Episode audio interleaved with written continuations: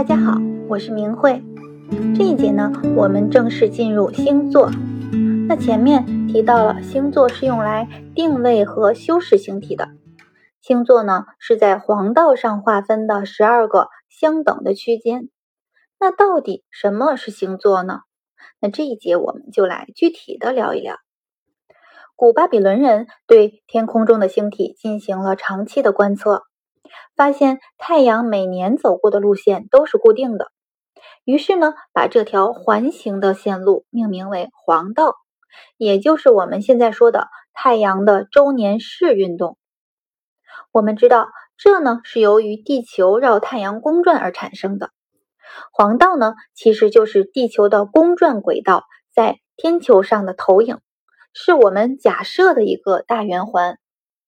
那黄道面和赤道面相交的两个点，就是春分点和秋分点；与南北回归线的交点呢，就是冬至点和夏至点。古巴比伦人呢，由春分点开始，把黄道划分为了相等的十二等份。那一个圆周是三百六十度，每个等份呢就是三十度，这就是十二星宫的雏形。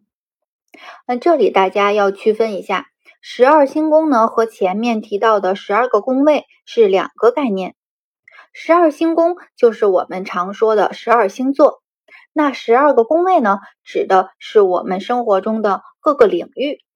大家做一下辨析。那为了便于以后区分呢，我后面就把十二星宫呢统称为十二星座了。好，那到了古希腊。希腊人呢，用距离每个星宫的最近的星团的名字来命名这十二个区间，分别是白羊座、金牛座、双子座，一直到双鱼座。每年来到春分点的时候，也就是阳历的三月二十一日，太阳呢就正式进入了白羊座零度。那到了秋分点的时候呢，也就是九月二十三日。太阳呢就进入了天秤座零度，所以每年太阳呢都是从白羊座开始，经过十二个星宫，然后又回到白羊座，我们称之为一个回归年。说到这里呢，大家就应该明白，占星中的十二星座是对黄道进行的空间划分，可以理解为白羊座、金牛座。只是对黄道各个区间的命名，就好像呢给小孩取名字一样，而不是真的指的是天空中的星团。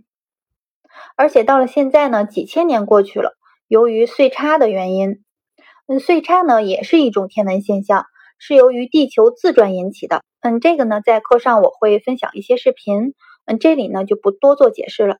嗯，朋友们只需要知道，由于岁差的原因呢。导致了春分点的西移，所以现在距离春分点最近的星团也早已经不是白羊座了，而进入了双鱼座。同时呢，由于岁差，蛇夫座也进入了黄道带。那也正是由于春分点的向西移动，所以现在占星学关于黄道十二星座的划分呢，有两大派系，一个使用的是回归黄道，也就是现在的主流。嗯，就是假设每年的春分点，太阳呢还是回到白羊座零度，由白羊座起算。那另外一种使用的是恒星黄道，那印度占星呢使用的就是恒星黄道，它呢是按照真实的位置，也就是距离春分点最近的星团来计算。也就是说，恒星黄道现在是从双鱼座起算。那我们可以这样理解，双鱼座起算也好。白羊座起算也好，这些呢只是对黄道星宫的命名而已。十二星宫真正所代表的是什么呢？它其实是这个区间所对应的季节，也可以说是时间，也就是这一个时间内呢自然界的能量。